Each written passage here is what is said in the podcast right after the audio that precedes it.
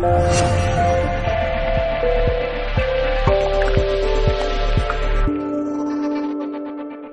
¿Qué, es esto del, del Hoponopono, Mira, como dijo Pato, ah, es algo que a mí me cambió la vida, es 100% responsabilidad, sí, yo soy la que estoy ah, atrayendo y creando en mi vida. Para mí eso me dio la libertad de decir, ah, yo lo puedo cambiar, porque como tú bien dijiste, el cambio tiene que venir de nosotros. No podemos seguir esperando o seguir culpando o quejándonos. Hay, hay algo que tenemos que hacer nosotros, sobre todo en este momento de cambio, en este momento de evolución donde realmente nos tenemos que poner serios, porque lo real, ¿sí? Es que esto se puede destruir o no y depende de cada uno de nosotros y nuestras decisiones.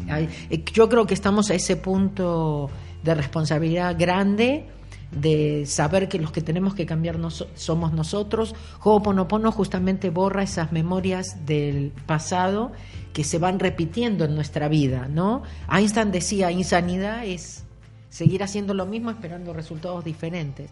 Tenemos que darnos cuenta que los que necesitamos cambiar somos nosotros. Y entre todos limpiar, limpiar, limpiar, limpiar. Borrar esas memorias para, poder cambiar el curso, ¿me explico? Mm. Pero con, que uno tome responsabilidad ya estamos ayudando a todos.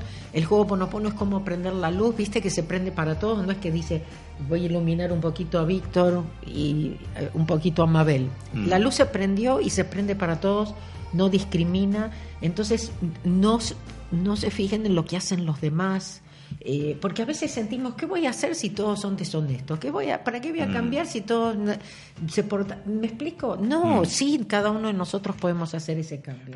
y afectamos todo. Ahora que vienes de diferentes países, eh, al final ves que todos somos iguales, que todos tenemos los mismos... Siempre me preguntan y yo, por momentos quiero poder encontrar una diferencia, ¿no? Y digo, no, son las mismas preguntas, los mismos desafíos, es la misma búsqueda.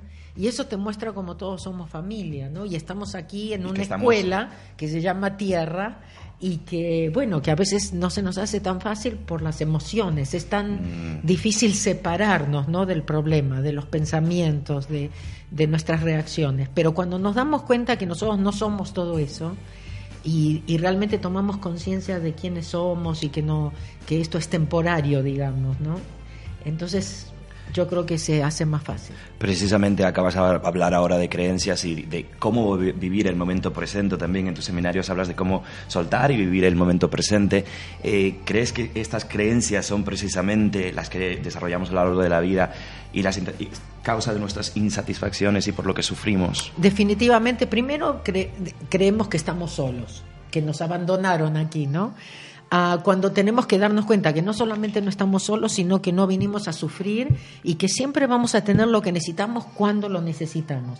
El asunto es que por nuestra programación nosotros queremos todo por adelantado, no confiamos, nos la pasamos preocupándonos o pensando y eso es lo peor que podemos hacer cuando mm. tenemos una carencia o cuando tenemos un problema. Entonces tenemos que volver a recordar, tenemos que reprogramarnos, tenemos que mm. darnos cuenta que muchas de nuestras creencias no son así y que ahora podemos cambiarlos, que podemos elegir diferente. O sea que por el mero hecho de estar haciendo oponopono, eh, vamos también borrando esas creencias eh, que se e nos esa han es la idea, esa, es la idea.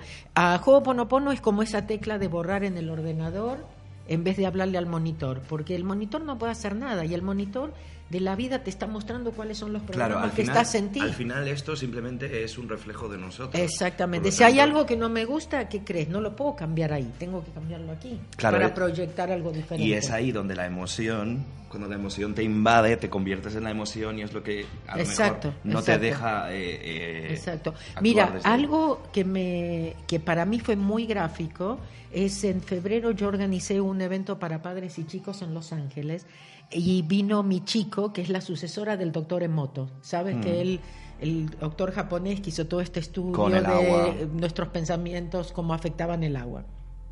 Pero aparte de hablarnos de eso, ella nos mostró con diapasones de diferentes vibraciones cómo nos afectamos.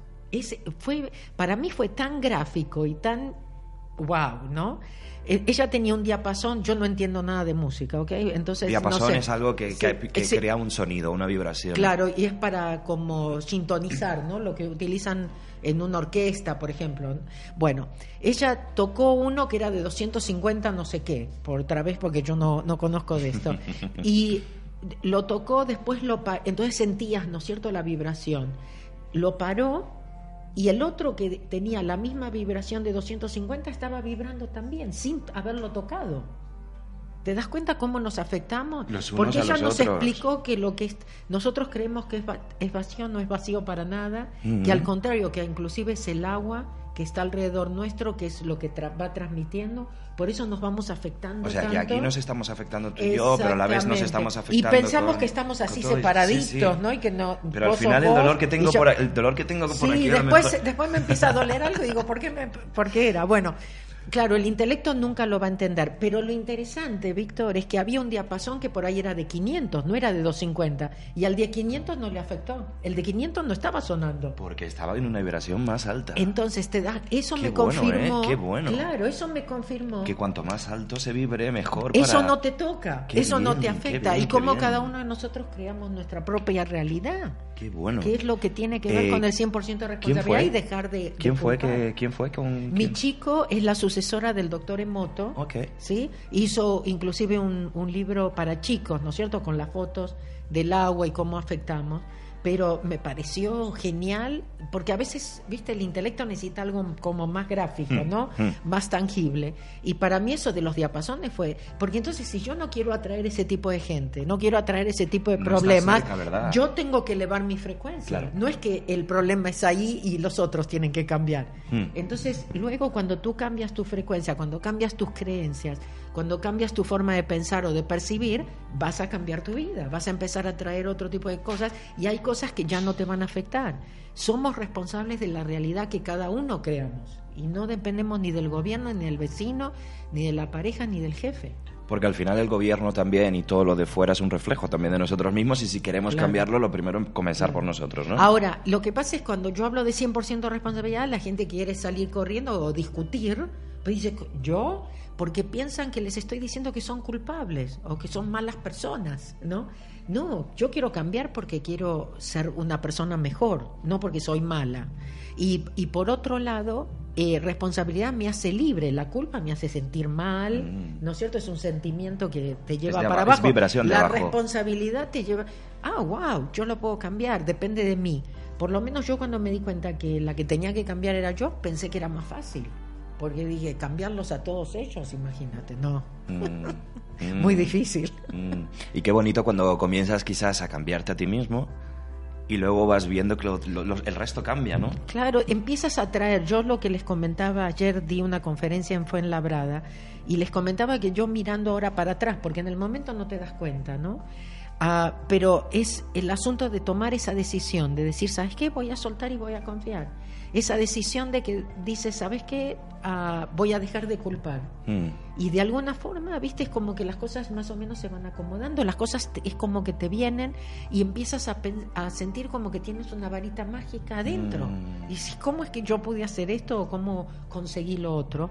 Y, a- y así es como yo empecé a creer en Dios, porque yo antes no creía en nada. Qué bueno, Pero- qué, qué bueno, Mabel, Claro, que yo- vengas de no creer en nada y que Oh, ahora sí, estés sí, sí. eh, predicando. Por eso, si hay gente que es escéptica, si hay gente que no me cree, si hay gente que me Lo quiere discutir, entiendes. lo entiendo Claro. perfectamente, Lo único que también es una cuestión de vibración, no te vas a poner a discutir con un intelecto porque nunca le vas a ganar. Y el intelecto siempre te va a llevar, ¿no es cierto?, para abajo. Mm. Entonces, hay veces que tienes que elegir, prefiero ser feliz que tener razón.